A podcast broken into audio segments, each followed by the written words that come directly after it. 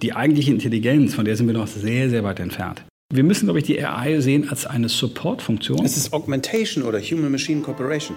Wir müssen es jedem erklären, wir haben noch eine Verantwortung, die ganze Gesellschaft mitzunehmen.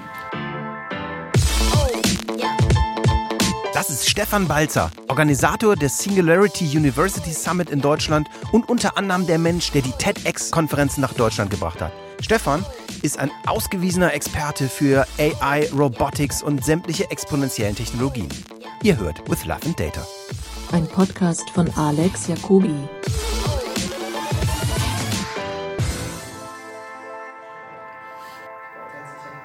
Das ist so, äh, das ist eigentlich total cool. Ich war vor zwei Jahren schon dabei und ich komme so... Am Anfang, gleich Ja, ganz am. Anfang. Ja, cool.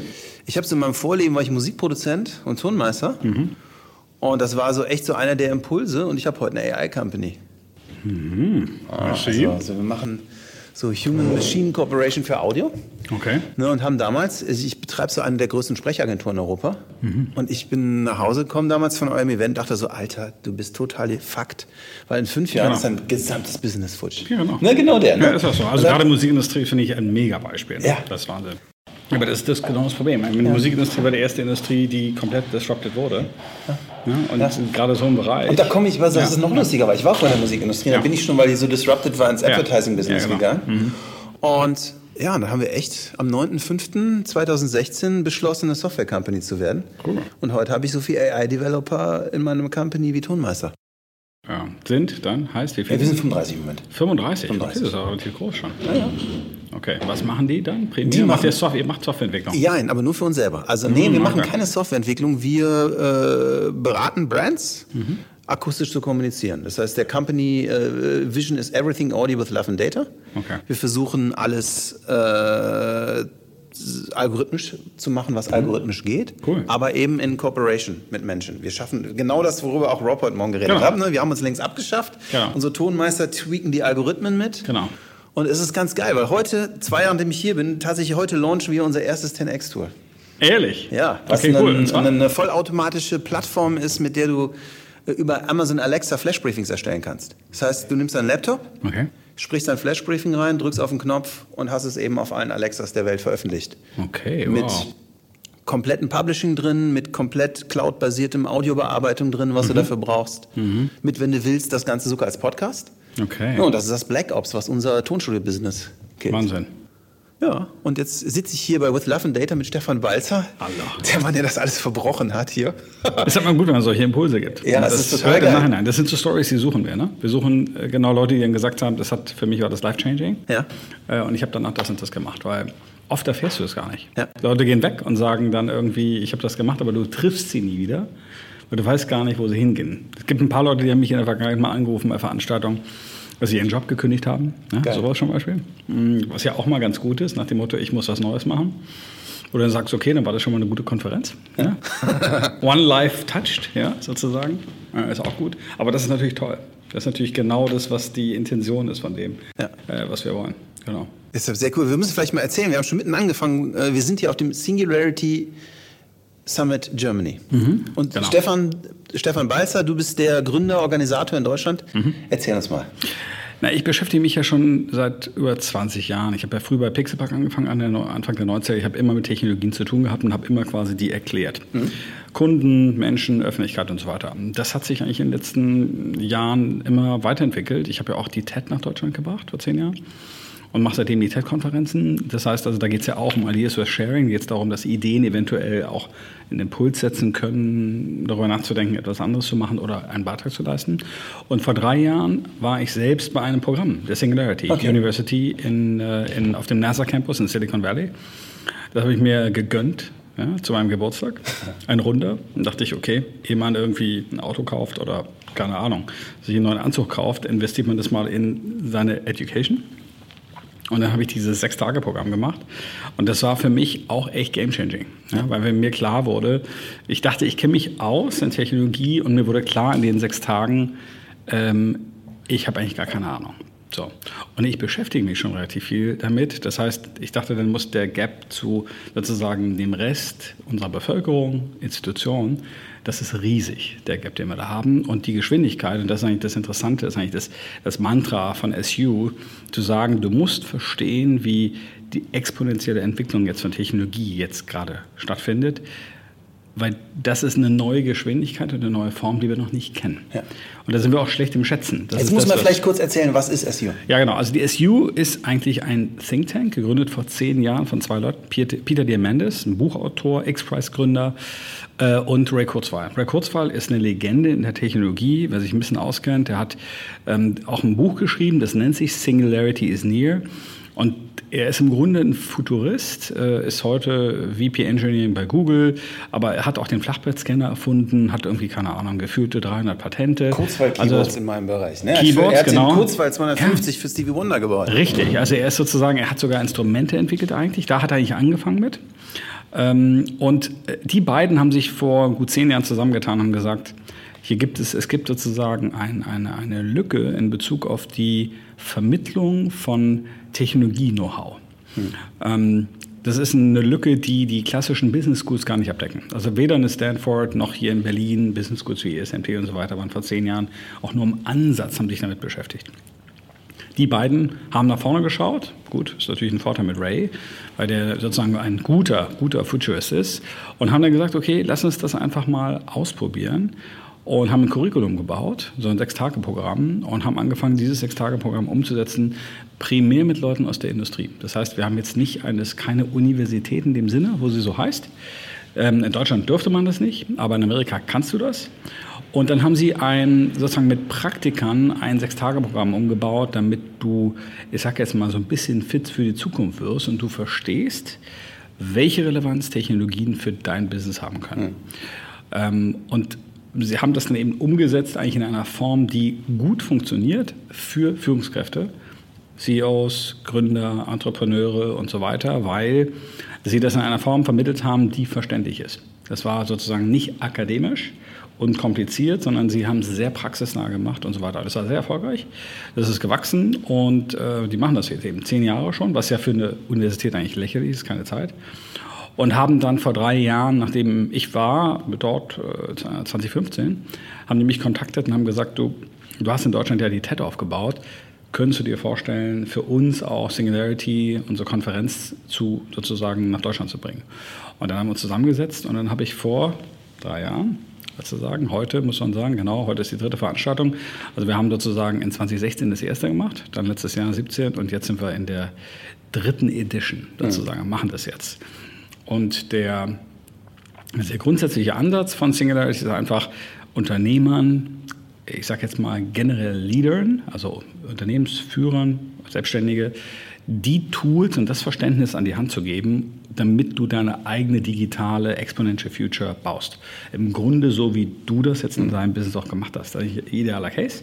Ähm, und natürlich gibt es eine Menge große Unternehmen, die zu uns kommen, mit uns reden hier und sagen, könnt ihr uns das mal intern mal zeigen? Können wir mal solche Kurse bei uns zu Hause in keine Ahnung, in Wuppertal und in Künzelsau und wie auch immer machen. Wir haben einen deutschen Mittelstand, der, ähm, in, wie wir wissen, weltweit führend ist. Und all diese Firmen befinden sich zurzeit eben in dieser Veränderung, in der Transformation. Und wir leisten heute mit, dem, mit diesen zwei Tagen, die wir heute hier wieder machen, einen Beitrag dazu, im Grunde den Wissens, ich sage jetzt mal, einfach so machst du ein Update. Ja, du kriegst ein Update, wo stehen wir gerade, was passiert gerade in den Bereichen AI und, und Robotics und so weiter. Es gibt mehrere Technologiebereiche, in denen die Singularity das vermittelt. Und wenn du hierher kommst, lernst du das in den zwei Tagen. Wo stehen wir denn gerade? Was mit AI und Robotics? Na, AI und Robotics, das war ja gerade der Neil Jacobstein, der ist ja dort Chair, der hat es ja gerade vorgestellt. Ähm, der zeigt eigentlich in jedem Jahr immer wieder, ähm, wie diese, es gibt so eine interessante Überschneidung eigentlich dieser beiden Technologien. Und das wird natürlich jetzt immer intelligenter und immer effizienter. Er hat äh, gerade gezeigt, äh, äh, dass zum Beispiel ein Roboter, der eben noch vor zwei, drei Jahren noch nicht intelligent war, inzwischen mit einer AI ausgestattet ist, also mit, mit einer Intelligenz, der lernt sozusagen an den Fehlern seiner eigenen äh, beim Laufen, bei all diesen Themen und wird immer besser, wird auch immer besser in den Bewegungen. Das heißt, was du da gesehen hast, gerade von US Robotics, ähm, das ist eine beeindruckende Veränderung innerhalb von nur von zwei Jahren. Und das ist eben nicht nur eine Verdopplung von Rechnungen, sondern es ist wirklich, es geht exponentiell nach oben. Das heißt, wir werden in Zukunft bald hier vielleicht dann auch mal bei uns hier einen Roboter haben, der sehr elegant durch den Raum läuft, der mit dir interagieren kann. Ähm, was er damit tun, das ist noch was anderes. Aber zumindest, wenn wir Maschinen bauen, können die das können. Ja. Die in bestimmten ähm, Umfeld können die bestimmte Dinge tun, wie zum Beispiel auch Musik komponieren. Mhm. Ich weiß zum Beispiel, Sony hat ja ähm, in den Labs, in Sony Labs, ähm, haben die ja zum Beispiel eine AI gefüttert mit, ich glaube, 35.000 Songs und haben dann gesagt, komponier mir einen Song und zwar nur mit, der, mit dem Tag Beatles. Mhm. Und wenn du den Song hörst, das ist unglaublich, weil du hörst es und denkst, irgendwie ist ja, es. Wir bauen, sehr, wir bauen auch sowas. Es, wie, es hört sich an wie Beatles, aber sowohl Text als auch Melodie ist einfach nur von der AI entwickelt. Und soll ich dir trotzdem was sagen? Ich hätte vor zwei Jahren oder selbst vor einem Jahr gesagt, AI wird kreativ. Weißt du, was ich heute glaube? Keine Chance. Ja, das genau. ist und das ist das aller, aller spannendste Learning für Richtig, mich in den genau. letzten zwei Jahren, zu lernen, was kann AI und was ja. kann nicht AI. Genau. Das ist nämlich auf Deutsch dumm wie Brot. Das ist nämlich einfach nur kopieren, was die Beatles machen. Du genau. kannst genauso gut eine genau. Bachfugen reinfüttern genau. und das wunderbar recreaten. Das gab in Canyon Case ne, mit, mit ja. Game of Thrones. Ja, aber das hat übrigens äh, Ray Kurzweil hat das schon auf Lochkarten gemacht in den 50er Jahren. Es geil. gibt auf YouTube ein Video, glaube ich, der ist von 1956. Da ist er als 14-Jähriger eingeladen in so einer NBC-Show und dann zeigt er dort, wie ein Computer auf Lochkarten einen, ein Lied komponiert hat. Ja. Und das hört sich an wie so eine, so eine Kantate, wie könnte Scarlatti oder irgend sowas sein. Ja. Und dann sagt er, erzählt er dem Publikum dort in Schwarz-Weiß, als 14-Jähriger erzählt er, dass diesen, dieses Lied hätte ein Computer programmiert. Das ist schon 50 Jahre her. Und ich gebe dir recht, es ist genau der Punkt. Die eigentliche Intelligenz, von der sind wir noch sehr, sehr weit entfernt.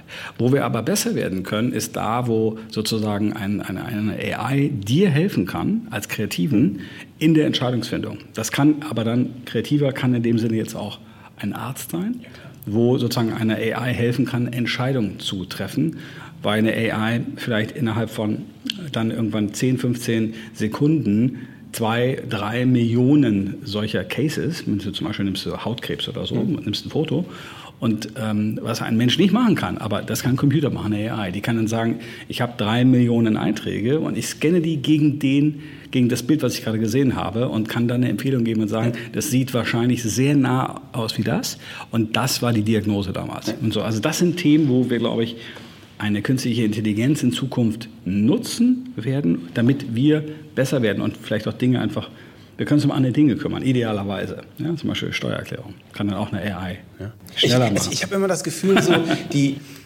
das größte Missverständnis ist, dass, kein, dass die meisten Menschen nicht den Unterschied kennen zwischen einer General AI und einer Narrow AI.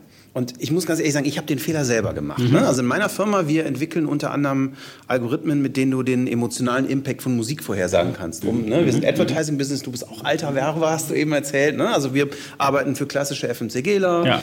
die äh, üblichen bekannten Agenturen und haben am Anfang gedacht, ey geil, die Hammermaschine, bin irgendwie rumgefahren äh, mhm. äh, zu den Agenturen, habe da auf C-Level super guten Rücks äh, Rück, äh, Zuspruch bekommen. Mhm. Aber irgendwann gemerkt, wenn ein Music Consultant von mir mit einem ganz normalen CD arbeitet, dann kracht es. Willst du mich ja ersetzen? Du glaubst doch nicht, dass dein blöder Computer das besser kann als ich ja. und so. Und, und ich habe auf einmal gelernt, dass das Ganze kein technisches, sondern ein soziales Problem ist. Also ich muss lernen, erstmal eine respektvolle Maschine zu bauen, sie respektvoll zu kommunizieren und auch nicht Maschinen gegen Menschen zu bauen. Genau. Und dieses Maschinen gegen Menschen plus die Misconception, ja. dass es eben einem, vielleicht, vielleicht kannst du es mal äh, wahrscheinlich viel schöner erzählen als ich, was so der Unterschied zwischen General und Narrow AI ist, führt eigentlich dazu, dass so viele Leute Angst vor etwas haben, wo sie, glaube ich, die gar nicht haben müssten. Na gut, ich glaube, Misconception hat auch damit zu tun, dass eben genau die Wahrnehmung in der Öffentlichkeit und die Vermittlung in der Öffentlichkeit natürlich meist ich sage jetzt mal, die ist zu plakativ und zu dünn. Wir bauen kein Skynet. Nein, nein, wir, brauchen, wir, ba wir bauen sowas auch gar nicht. Und ich glaube, ähm, das ist leider jetzt auch immer in der Vermittlung äh, das Thema. Wir hatten zum Beispiel vor zwei Jahren, als wir das erste Mal äh, hier waren, hatten wir tatsächlich die Tagesthemen abends hier, weil wir über Roboter und Arbeit gesprochen haben. Und zwar genau die Woche, in der anscheinend die ARD über die Zukunft der Arbeit ein Thema gemacht hat. Und unsere Headline war natürlich, Roboter werden alle unsere Jobs zerstören. Ja. So, ist natürlich schön, wenn du genau nur solche Nachrichten hast dann ist es auch klar, dass die Leute sich in Teilen da gar nicht mehr mit beschäftigen wollen. Ja, die interessiert gar nicht mehr, was ist General und Narrow, weil sie einfach sagen, das hört sich alles schlimm an und sind generell dem nicht aufgeschlossen gegenüber. Und es bedarf eigentlich solcher Profis wie dir, die einfach machen. Du musst einfach ausprobieren. Und, ja, und wir sind von einer General AI, die sozusagen wie Jeopardy, also Watson mit Allgemeinwissen und so weiter. Wenn du da mit AI-Experten sprichst, da sind wir eben viele, viele Jahre noch ganz, ganz weit entfernt. Wir sind in den absoluten Anfängen. Narrow AI, eigentlich kannst du sagen, alles, was AI ist heute, ist eher sehr, sehr narrow. Man das heißt, Narrow AI ist eine AI, vielleicht lass uns mal kurz erklären, die kann eine einzige Sache. Ja, und die kann sie eben extrem gut, ja, zum Beispiel nur Bilder vergleichen. Ja, nehmen wir jetzt mal das Beispiel aus der Biologie also jetzt bei Ärzten, Hautärzten, dann ist es eben eine AI, die lernt zum Beispiel die Scans von Haut zu vergleichen mit den Scans von zwei Millionen anderen Leuten, damit die Diagnose für den Arzt besser wird. Mhm. Dann wird die darauf trainiert und das kann die dann tatsächlich wie kein anderer. Wir haben eben gerade ein Beispiel gehört von DeepMind. Die haben ja sozusagen Alpha, ähm, AlphaGo und jetzt machen sie Alpha Chess. Und da hat ja ähm, Daniel äh, gezeigt, in welcher Geschwindigkeit dieses eine Vertical, also nur Schachspielen oder Go, ja, wie lange es gedauert hat, um den Weltmeister zu schlagen. Hm. Bei Schach hat es heute gedauert nur acht Stunden. Es hat nur acht Stunden gedauert und es war klar, dass kein Mensch mehr gegen Alpha Chess mehr gewinnen kann. Bei Go lag es, glaube ich, bei 36 Stunden. Ja, das heißt, nach 36 Stunden ist es so, dass die, die Fähigkeit nur in diesem Spiel für einen Menschen, sozusagen ist der Computer jetzt schon mit Abstand der Beste. Ich meine, heute ist es ja eher abenteuerlich äh, schon wieder, wenn zwei echte Menschen miteinander Schach spielen. Also wir gucken so, ne, ich glaube die letzte WM, da waren ja zwei echte Menschen ja. und da wurde von berichtet, da wurde live auch Spiegel von der Schach-WM und so weiter. Man nimmt ja Computer gar nicht mehr rein. Ja, weil es ist zu langweilig, ja, weil im Grunde weißt du, sie werden alle Spiele werden sie gewinnen. Und das Gleiche ist eben, wenn du, wenn du diese Fähigkeit in diesem ganz schmalen Segment, wenn du das anwendest auf solche Themenfelder, da ist sozusagen auch der Raum für uns. Also ist der Raum, der Raum für uns Menschen, weil wenn wir ähm, eine, eine Spezialaufgabe einer AI übergeben und sie das wirklich richtig gut lernt, dann ist sie besser als jeder andere, den du dir vorstellen kannst. Und wie gesagt, das gilt vielleicht für den Bereich Recht und auch sogar Steuern, so langweiligen Themenfeld genauso. Ja, wenn äh, man kennt ja immer diese dramatischen Filme, wo dann immer äh, der Case übernommen wird und dann hat der Anwalt hat dann drei Mitarbeiter, die sozusagen in den Archiven recherchieren und die suchen dann nach dem einen Präzedenzfall, wo dann steht 1852 gab es den Case sowieso, da hat das Gericht so entschieden. So, sowas dauert heute dann genau wahrscheinlich 30 Sekunden. Ja, das heißt, du brauchst diese ganze Analyse nicht mehr, weil wenn es digitalisiert ist, dann hast du eigentlich alles da. Das heißt, auch hier kann der Anwalt dann am Ende die richtige Strategie entscheiden. Ein Steuerberater findet sozusagen die Fehler in der Steuererklärung und sagt, hier fehlen Dokumente und so weiter. Also wir, wir müssen, glaube ich, die AI sehen als eine Support-Funktion. Es ist Augmentation oder Human-Machine Cooperation. Ja, es ist eine Partnership. Ja. Genau, es ist die Partnership, die müssen wir eigentlich betonen. Und ich glaube, wir müssen die auch deshalb betonen, weil wir brauchen eine Akzeptanz in der Gesellschaft. Wir laufen jetzt gerade Gefahr, nur aufgrund, finde ich, der erste, wenn ich das beobachte, seitdem ich das jetzt hier mache, auch in Deutschland, dass wir wir Deutschen sind ja generell immer eher sowieso kritisch, ja, weil wenn du kritisch bist, bist du in Deutschland intelligent. Ja, also wenn du zustimmst, bist du nicht intelligent. Also musst du erstmal kritisch sein. Alle, das war ja in der Schule so, in der Uni, immer die, die kritisch hinterfragen, galten immer als ganz, ganz smart und so. Äh, das heißt, wir haben eine Haltung in Deutschland, die immer erstmal zweifelt. Ja? Wir erinnern uns an den Palast der Republik, da stand ganz oben drüber Zweifel. Das ist ein Kern unserer Nation. Und ich glaube, das ist auch gut so. Hm. Ja? Weil wir sind ein Land, wir müssen lernen zu zweifeln und immer in Frage stellen, immer wieder in Frage stellen und immer auch hinterfragen. Das gilt auch für das, was hier Singularity macht. Ja? Weil viele von denen, ich bin ja hier sozusagen nur Partner und produziere das hier in Deutschland. Und trotzdem gibt es viele Dinge, die ich auch hier hinterfrage. Weil ich ja. habe nicht die Technologiegläubigkeit der Amerikaner. Die teile ich nicht. Ja? Ich habe Freunde, denen habe ich erzählt, auch was was hier ist. Und die meinen so, ey, ihr habt doch einen an der Waffel. Und bei so manchen ganz extremen Ideen von Ray Kurzweil komme ich auch an Grenzen. Ja, natürlich. Das Aber ist ja vielleicht verstehe ich es auch nicht. Ich nee, weiß es nicht. Nee, Aber es ist schon, es wirkt für einen, Euro, äh, deutschen Europäer schon sehr abstrakt, was er tut. Ja, abstrakt ist ja noch diplomatisch ausgedrückt. Nee, also ich kann dir sagen, wir reden ja mit großen Unternehmen und wenn ich dann mit der Marke SU kam, ähm, dann wird da eben eine Vorlage gemacht ja. und in der Vorlage steht dann drin, wer der Gründer ist und dann tauchte natürlich immer wieder mal sein Longevity-Projekt mhm. auf, wo er dann immer sagt, dass er jetzt auch daran erforscht, dass er ja selbst hofft, ja, dass sozusagen wir diese Partnership, dieses ewige Leben hinbekommen. Mhm. Ja, also das Entschlüsseln unserer DNA und unserer Stammzellen, um eigentlich dann wiederum die, die Macht über unser Leben zu haben und zwar zu entscheiden, wie lange wir leben wollen. Ja. So, und das ist natürlich sowieso dieser ganze Kontext, das ist dann schon, da wird es dann schwierig, ja? mhm. insbesondere wenn du mit Unternehmen dann arbeitest, die dann sagen, okay, ist das irgendwie ein Kult? Was macht denn ihr da? Seid ihr so komische Longevity-Kult-Kollegen und so? Und dann sage ich immer, nee, also machen wir gar nicht, weil das ist auch kein Teil des Curriculums, aber trotzdem, also es ist auch wieder ein Teil der Wahrnehmung. Das muss auch kritisch sein. Aber mir geht es darum zu sagen, ähm, also ich bin, ich bin grundsätzlich von der Haltung her sehr positiv. Ich bin seit über 25 Jahren in dem Bereich Technologie. Ich habe gesehen, welchen Fortschritt und welche Produktivitätssprünge, welchen, äh, muss man auch sagen, welchen Wohlstand Technologie uns gebracht hat in Deutschland. Wir sind eine Engineering-Nation und wir haben sehr stark davon profitiert. Ja, wir profitieren noch heute von dieser Kraft, Innovation und dieses Ingenieurs-Know-how, was wir hier haben, hat dieses Land sozusagen so stark gemacht, wo wir heute sind. Das heißt, mit der gleichen Zuversicht und, und dem nach vorne schauen, glaube ich, müssen wir uns auch diesen Themen widmen, auch wenn wir per se nicht gerade uns wohlfühlen mit Software. So, Zeit für einen Break. Und wie in jedem guten Podcast gibt es hier bei uns auch heute unseren Werbepartner. Und Werbepartner dieser Episode ist sonarbird.io, geschrieben sonarbird.io. Sonarbird ist die einfachste Möglichkeit, mit deiner Stimme ein Voice Briefing aufzunehmen und es auf Voice-Assistenten wie Amazon Alexa, Google Home oder aber auch als Podcast zu veröffentlichen. Du musst einfach nur deinen Laptop aufklappen, dein Briefing aufnehmen und auf Publish drücken. So einfach ist das. Also, wenn du wie wir der Meinung bist, dass Voice das nächste Internet ist, dann geh zu sonarbird.io, hol dir deinen Account und fang morgen mit deinem Flash Briefing an. Weiter geht's mit dem Podcast.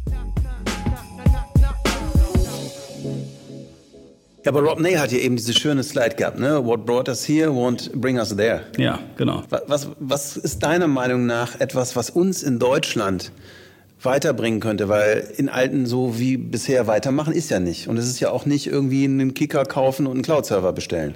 Na, auf jeden Fall gar nicht. Ich glaube, das ist eben relativ, also erstens ist es multidimensional und auch multikomplex. Es gibt ja nicht eine Antwort. Ja. Ja. Ich glaube, viele Leute sagen, wir müssen erst die richtigen Fragen stellen und ja. nicht immer nur noch irgendeine Antwort geben. Ähm, und die Unsicherheit, die auch beschrieben wurde, auch von, von, von Neil und auch von den Speakern davor, tut ja ein, einiges dafür. Also die Leute fühlen sich jetzt in dieser Zeit im Moment unsicher.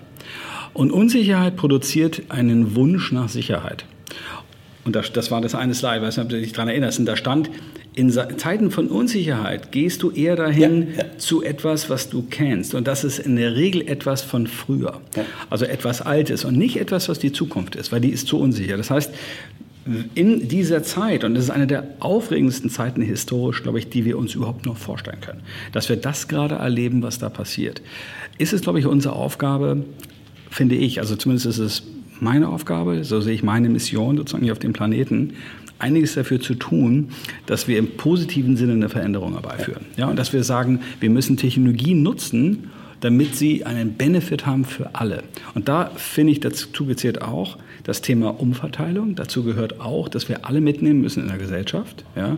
Weil Technologie in der Entwicklung zur Zeit sorgt eventuell auch dafür, dass der Gap, ja, der Abstand zwischen denen, die mitkommen und die nicht mehr mitkommen, der wird immer größer. Wenn Technologie sich schneller beschleunigt, wird auch der Gap immer größer. Also es ist kein, seid ihr doof und rallt das nicht, sondern einfach die verdammte Aufgabe, es ist jedem zu erklären. Wir müssen es jedem erklären. Wir haben noch eine Verantwortung, die ganze Gesellschaft mitzunehmen. Und es nicht, genau, es ist nicht Doofheit, weil du darfst nicht vergessen, wie viele äh, Leute, die intelligent sind in großen Unternehmen, davon auch keine Ahnung haben. Ja, ja das, ist ein, das ist im Grunde ein Thema, es ist extrem neu. Es ist, das Zweite ist, es ist extrem komplex. Es sind neue Technologien. Wenn du die Leadership anguckst in Deutschland, Politik und Wirtschaft, haben wir heute eine Generation, die ist, ich sage jetzt mal, von Mitte 50 bis Ende 60. Hm. Das ist noch gerade die Generation, die so reingerutscht ist ohne Tech-Know-how. Hm. Musste die nicht haben, ja? Ist nicht nötig. Für die ist es heute, auch bis heute, ist das ein Thema, wo sie überlegen, brauche ich das? Muss ich mich damit beschäftigen? Oder geht es nicht auch weg wie dieser Crash der Anfang 2000? Da war, haben, haben wir auch alle gesagt, dass das jetzt ganz groß wird und war es dann doch nicht. Dieses Mal ist es eben anders. Es ist wirklich anders und wir müssen eben schauen, dass wir die ermutigen und dass wir auch Druck machen, gerade was zum Beispiel Politik angeht, dass unsere Political Leaders, dass sie sich damit beschäftigen, weil wir brauchen, wir müssen uns jetzt Gedanken darüber machen, wie gehen wir damit um. Ja? Ja. Wir haben ja gelernt, dass Politik äh, schon Probleme hat, obwohl sie Sachen weiß. Also die, die Rententhematik in Deutschland, die ist bekannt seit den 80er Jahren. Und trotzdem haben wir nie einen Politiker, nie eine Regierungspartei gefunden, die dann trotzdem Entscheidungen getroffen hat, um das zukunftsfähig zu machen. Sondern man läuft wie so ein Procrastinator bis dahin, bis wir am Abgrund stehen und erst dann überlegen, was machen wir jetzt. Wie war das eben? Erst gradually, dann suddenly? Genau, genau so. Und das ist eben sozusagen eines der Themen, da müssen wir in die Öffentlichkeit, wir müssen jeden mitnehmen in diese Zukunft. Ich finde, wir müssen auch den, in Anführungsstrichen, immer von diesem normalen Arbeiter am Band. Ja, ich bin oft in Wolfsburg, weil es ein Kunde von uns, Volkswagen, und Herrgott, da arbeiten Zehntausende von Leute, die ihre Schichten haben und die Stichen fahren. Wir müssen jeden dieser Mitarbeiter in ganz Deutschland mitnehmen in diese Zukunft und erklären, was da passiert. Und auch erklären, dass wir gemeinschaftlich an einer Lösung arbeiten müssen. Ja. Weil es ist, un, es ist unser Land, unsere Ist es nicht auch eine Riesenbildungsaufgabe? Es ist primär Education. Weil ich es ist eine Riesenbildungsaufgabe. Einen ganz spannenden Gedanken, da hat mich Ingo Fex, der, der, der, der Europachef von Sapient, mhm. draufgebracht. Und Ingo meinte, das aller, allergrößte Problem, was er sieht, ist, dass es sehr, zwar sehr einfach ist. Er hatte den Beispiel des Wirtschaftsprüfers, wo er mhm. sagte, mhm. kann ein Algorithmus viel besser und am Ende guckt ein erfahrener Prüfer drüber und bewertet, was der Algorithmus gemacht hat. Mhm. Aber dieser erfahrene Prüfer, der hat mal Papierchen geblättert, hat mal den ganzen Shit persönlich selber gemacht. Genau. Und die neue Generation der Leute, die hatte diesen Step der Erfahrungsbildung mhm. nicht mehr. Ja. Hast du da eine Idee, was man tun könnte? Also, oder wie sich Bildung ändern muss, damit eben man zum Spezialisten reifen kann? Gut, das ist ja mein Lieblingsthema. Also, das ist sicherlich noch, ich glaube, das ist gesellschaftlich eine der größten Aufgaben überhaupt. Weil ich glaube, das Problem ist, dass wir immer noch mit, also die Bildung zurzeit, die wir haben, Ausbildung, es fängt im Kindergarten an, es geht über die Grundschule, über die Oberschule. Wir arbeiten ja mit dem System, das ist 120 Jahre alt und jeder würde zustimmen, dass sich in 120 Jahren unsere Welt extrem verändert hat. Ja. ja. Komischerweise hat sich aber unser Curriculum fast nicht angepasst und die Art der Vermittlung hat sich auch nicht verändert. Ja. Was irgendwie komisch ist, weil man denkt, alle Bereiche von Gesellschaft verändern sich. Müssen sich anpassen. Ja? Adaptability ist ganz wichtig. Und bei Bildung machen wir das nicht. Also ich habe zwei Kinder in der Schule, also eine kommt jetzt in die Schule, eine ist in der dritten Klasse. Und die lernen äh, auswendig lernen, wo ich denke so, ey, den kannst du doch gut. Das steht alles auf Wikipedia. Und du, also ich habe jetzt bei meiner, äh, ich habe auch diese Transformation gemacht. Als mein Sohn in die Schule kam, habe ich noch gedacht, ach komm, das ist so eine richtig amtliche, äh, Oldschool, ein bisschen äh, taffe Schule. Mhm. Und mittlerweile, äh, als meine Tochter kommt jetzt in die Schule, habe mir jede Schule angeguckt. Wir sind bei der Montessori-Schule gelandet. Ja. Ich saß im Unterricht und dachte so, ey geil, das funktioniert wie mein Laden. Ja. Wo Selbstmotivation. Ja äh, genommen wird, wo, wo sozusagen gar nicht so das Wissen selber vermittelt wird, genau. sondern die Erlangung von Wissen trainiert wird. Richtig, genau. Und Problemlösung zum Beispiel. Der Punkt ist, es ist eigentlich bekannt, welche Skills wir in der Zukunft brauchen. Ja. Die werden auch postuliert. Da gibt es da in Davos äh, wird es diskutiert, es gibt irgendwelche und so weiter. Die Umsetzung davon findet einfach nicht statt. Warum? Na gut, ich glaube, da müssen wir das, da sind wir vor dem gleichen Dilemma wie große Unternehmen, die oft auch Probleme haben, äh, solche Dinge im Unternehmen umzusetzen. Wir haben eine Struktur, nehmen wir jetzt mal den deutschen, unser liebes Deutschland. Wir haben eine dezentrale Bildungspolitik. Das heißt, jedes Bundesland kann entscheiden, was es tut. Auf Bundesebene haben wir keine Mitsprache. Das heißt, der Bund darf eigentlich nicht reinreden in Berlin, der darf auch nicht reinreden bei Berlin-Brandenburg oder wie auch immer, sondern jedes Bundesland macht, machen sie ja auch. Das heißt, wir haben unglaublich heterogene Formen ähm, schon mal der Bildungspolitik alleine schon mal nur in, in, den, in den Bundesländern. Dann hast du dort eine Generation, und auch hier haben wir wieder ein Problem, die sind absolut low-tech. Mhm. Im Gegenteil, da gibt es sogar, würde ich mal sagen, eine Phobie in Teilen, sich mit Technologie in diesen Innovationen zu beschäftigen. Ja? Eine Angst, die, wird, die rührt natürlich auch aus einer Unsicherheit heraus. Weil wenn du 40 Jahre lang so gelehrt hast, mit Buch und mit dem da vorne stehen, dann glaubst du, das ist okay so. Und nach dem Motto, hat doch funktioniert. Ja. So, warum soll das nicht jetzt auch für die nächsten fünf Generationen genauso funktionieren? Und wenn da einer ein bisschen hektisch ist, so ein Papa wie du, der dann sagt, aber ihr müsst doch und so weiter, dann sagen die immer, ja, ja, entspann dich mal, ja. du bist ja auch was geworden, so ungefähr. Hast du doch später gelernt. So, und das ist erstmal sozusagen, ähm, es gibt nicht einen, der auf die Straße geht. Ja, weißt du, was ich immer höre? Alex, du kannst das hier an deiner Firma machen, aber bei uns geht das nicht. Ja. Das hast du überall. Das hast du in Firmen. Das sagen sozusagen, das ist ja eine der zehn Gründe, ist ja auch immer nach dem Motto, haben wir nie so gemacht. Ja. ja. hat immer funktioniert, brauchen wir nicht ändern. Und im Bildungssystem sind wir sozusagen erst recht nochmal sehr, sehr, sehr veraltet. Das heißt, wir brauchen eigentlich eine Bildungsrevolution auf allen Ebenen. Selbst universitär. Schaut jetzt an, universitär. Warum müssen wir in solche Vorlesungen gehen, wo vorne ein Professor steht und irgendwie die Sachen irgendwie erzählt? Ja, wozu? Das Wissen ist verfügbar. Ich nie gemacht, deshalb. Ja, warum? Wissen ist verfügbar und man kann nicht sagen, es ist abundant. Also ja. es ist unendlich viel Wissen im Internet verfügbar. Viele Universitäten haben ihre Kurse for free ins Internet ja. gestellt. Wofür du nur noch bezahlst, ist, dass du einen Abschluss machst. Das heißt, du kannst eigentlich heute, selbst von den US-Universitäten, den Top-Unis, kannst du alle Kurse dir online angucken. Du musst gar nicht mehr hin. Es gibt, brauchst ich habe das vor 20 Jahren schon gemacht. Ja, ich genau. habe nie eine Universität besucht ja. und mich immer anders weitergebildet. Genau, so und die Neugier aber zu wecken dafür, ja. den Spaß daran, das ist die Aufgabe eigentlich von Bildung heute. Und dann kommt dieser Sicherheitsgedanke. Bist du wahnsinnig? Ja. Du hast doch keinen Abschluss. Und ich habe gesagt, ey, ist mir scheißegal, ich weiß, was ich will. Und mir, der ist für mich 0 Euro 0 wert. Ja. Und äh, hat, stand mir jetzt nicht im Weg bis jetzt. Ja, da bist du, vielleicht hast du vielleicht auch den richtigen Weg für dich eingeschlagen. Es gibt eben tatsächlich das Denken, sicher zu gehen und so weiter. Ähm, ich war vor kurzem bei einem großen Konzern in Süddeutschland. Da waren wir in einem Programm, da sollten wir deren Talentprogramm neu bauen. Ja. Und da ging es darum, dass sie völlig andere Leute wollten. Und da hieß es plötzlich, sie wollen Leute mit gebrochenen Biografien. Ja. Zum Beispiel Leute, die keinen Abschluss haben. Ja. Die haben sie natürlich früher nie bekommen, weil deren Algorithmus war, du musst mindestens von so einer Uni sein und dann auch auf dieser Uni sogar noch so scoren, nur dann reden sie mit dir. Ja. So, wenn du so einen Algorithmus hast, dann wunderst du dich natürlich nicht, wenn du über Jahrzehnte irgendwann eine eigene, sehr identische Kultur aufbaust. Wenn du jetzt sagst, wir brauchen plötzlich Entrepreneurial Mindset und wir wollen Querdenker und so weiter, dann war das eben lustig. Ich habe die dann gechallenged, habe gesagt, seid ihr sicher, dass ihr das wollt? Wollt ihr wirklich solche Leute, die euch so richtig auf den Sender gehen, weil sie immer wieder fragen und sagen, was ihr da tut, ist doch totaler Schwachsinn, das funktioniert doch gar nicht. Wollt ihr solche Diskussionen oder wollt ihr Leute, die nicht doch lieber sagen, ist okay, mache ich so? Hm. An der Stelle geht es einfach darum, wie, wie erziehen wir unsere Kinder in Zukunft?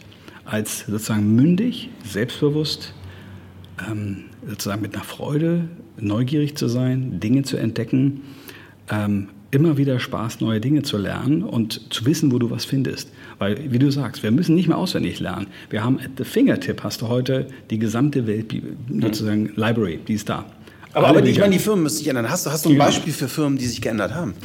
Nee, also es gibt im Moment, alle fragen immer uns, habt ihr nicht irgendeinen Case? Ja? ja. Alle wollen ja immer irgendeinen Case.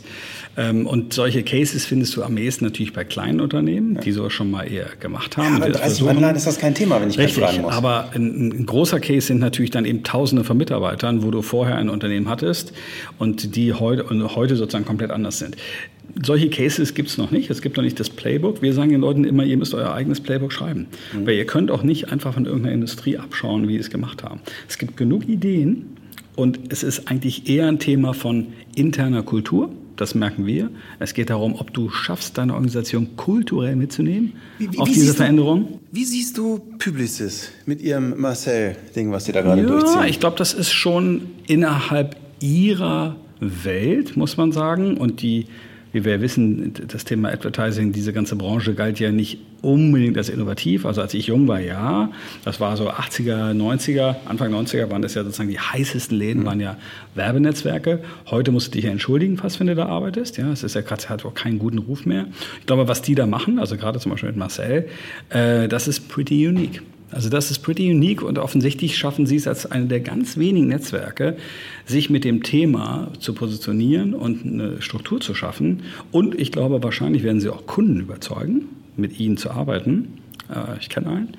Ähm, die genau darauf abzielen und sagen, das ist genau ein Partner, den wir wollen, weil der versteht, der zeigt uns auch, ja. dass er diese digitale Zukunft versteht. Also ich, ich habe von dem Projekt auch schon vor längerem gehört, aber als ich, ich weiß nicht, ob ich es in Horizont war, gestern las, dass ich glaube Levi heißt er, ne? der, der, der, der Boss, sagte, okay, wir wandeln uns von einer Agentur zur Plattform. Da dachte ich, okay, crazy. Mhm. Das, also von einem Laden der Größe, äh, ich sag mal, äh, Mercedes oder VW sind wahrscheinlich noch auf dem Weg, dahin eine Plattform zu werden. Ja, generell, ich glaube, Plattform muss man immer unterscheiden. Also ich glaube, äh, wir hatten im letzten Jahr hatten wir Amin hier, Amin Tufani, äh, der das ganze Thema Economics macht, den werden wir morgen auch einen Talk hören. Ähm, ähm, der sagt ja, Deutschland ist einfach historisch gesehen, sind wir eine Produktindustrie. Ja. Wir haben super Produkte äh, und wir machen eben diese Produkte perfekt. Wir haben sozusagen ein, ein Qualitätsniveau, äh, deswegen sind ja unsere Automobilhersteller so erfolgreich weltweit, weil wir einfach tatsächlich Blech biegen und alles zusammenbauen können in einer Qualität, ja, mit einem Spaltmaß, ja, wo sozusagen jeder sagt, das ist wow. Hm. Es knarrt nicht, es knietscht nicht, du musst nicht wieder in die Werkstatt und so, das können wir extrem gut. Wo wir nicht so gut sind, sind tatsächlich Plattformen. Ja? Hm. Und ähm, die Kür in der digitalen Welt ist ja, dass du nicht nur Produkthersteller bist, sondern dass du hinkommst, dass du eine Plattform bist und dich öffnest mit allen.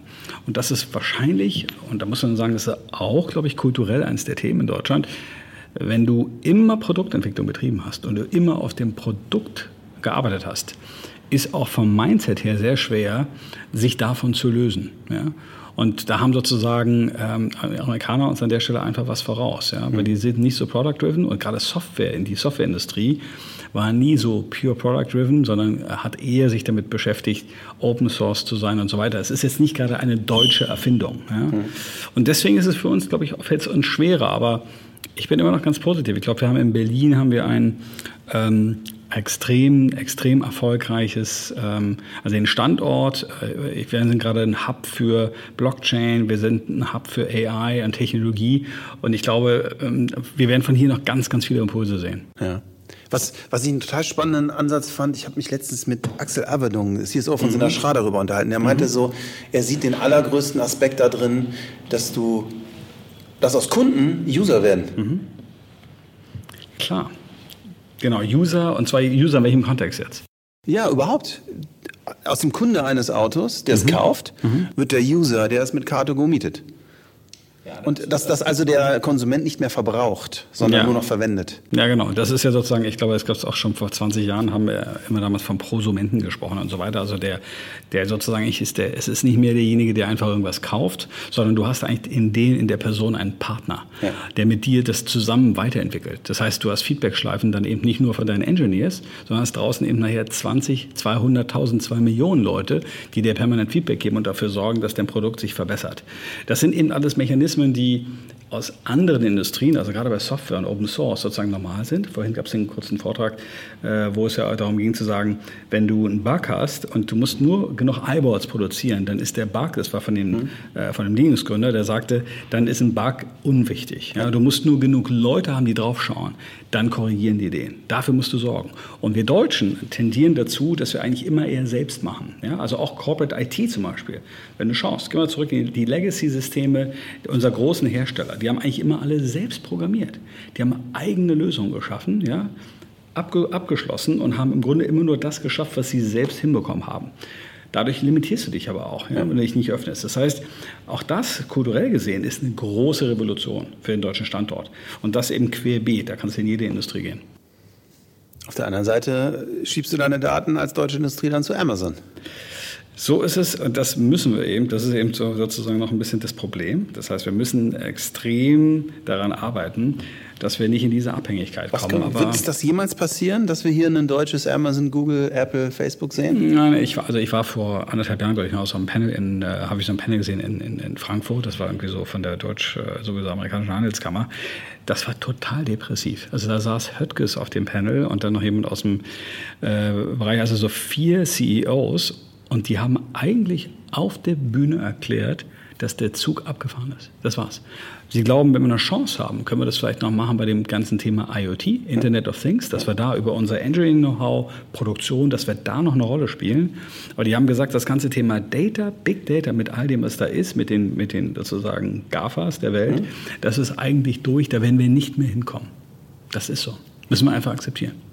Ja, aber es ist ja auch eine Form von Change. Vielleicht akzeptieren wir es und äh, rocken IoT. Ja, wir rocken dann IoT und machen das eben vielleicht besser als jeder andere. Ja. ja. Und nutzen vielleicht auch die Ressourcen, die wir haben. Also sprich, wir haben mit einer Max Planck, mit den Fraunhofers der Welt, haben wir einen unglaublichen Pool hm. an, an wirklich smarten Leuten. Und wir müssen sehen, dass wir diese smarten Leute hier halten hm. und dass die Next Generation AI entwickeln und dass wir die industriefähig machen. Letzte Frage. Ich habe letztens an, langsam angefangen, mich auch mit dem Thema Sustainability zu beschäftigen mhm. und hatte so diesen verrückten Gedanken, dass Sustainability, wenn man sie wirklich so richtig hinkriegt, am Ende auch eine Form von Abundance sein kann. Definitiv. Hast du eine Ahnung, wie wir da hinkommen? Ist das vielleicht ein Punkt, wo wir dann wieder, müssen wir vielleicht heute schon damit anfangen, ja. damit wir diesen nächsten Zug rocken? Ich glaube, Sustainability ist ja in, aus Unternehmenssicht ist das ja sozusagen ein, ein, ein Thema, was du angedeckt hast in dieser CSR-Ecke, in diesem, in diesem Thema. De facto ist es aber so, wir müssen uns mit Nachhaltigkeit überall beschäftigen. Ja. In der gesamten Supply Chain von allen Unternehmen. Was das sollte Shareholder-Thema sein. Das muss ein Shareholder-Thema sein, weil am Ende ist ja die Gesamtbilanz, die wir auf dem Planeten haben, um die geht es. Ja, und dafür brauchen wir, und davon bin ich überzeugt, wir brauchen dafür neues Leadership. Und wir brauchen auch zum Teil einfach ein völlig anderes Denken. Ich glaube, wir haben in der Vergangenheit die jetzigen Unternehmensführer, die wir haben, die haben ein ganz bestimmtes Curriculum gelernt. Und das Curriculum war geprägt von Zahlen. Ja, die, die oben sind, sind vor allen Dingen meistens gut in Zahlen. Ähm, die können unglaublich gut squeezen in der Supply Chain. Die können den Einkauf maximieren. Sie können mit Ihren Suppliern reden und sehen, dass Sie da nochmal einen Punkt rausholen. Es ist Ihnen in Teilen auch egal, woher der Punkt dann kommt. Ob dann doch am Ende vielleicht da irgendwelche Frauen in Bangladesch arbeiten in der Fashion-Industrie und kein Geld bekommen. Und ich glaube, da müssen wir weg. Wir müssen Führungskräfte haben, die über diesen Tellerrand blicken und ihre Verantwortung als Unternehmen voll wahrnehmen, voll wahrnehmen und dafür sorgen, dass sich das ändert. Und dafür ist eben auch Bildung extrem wichtig. Und die haben wir noch nicht. Es gibt kaum Anbieter, die überhaupt solche Themen diskutieren.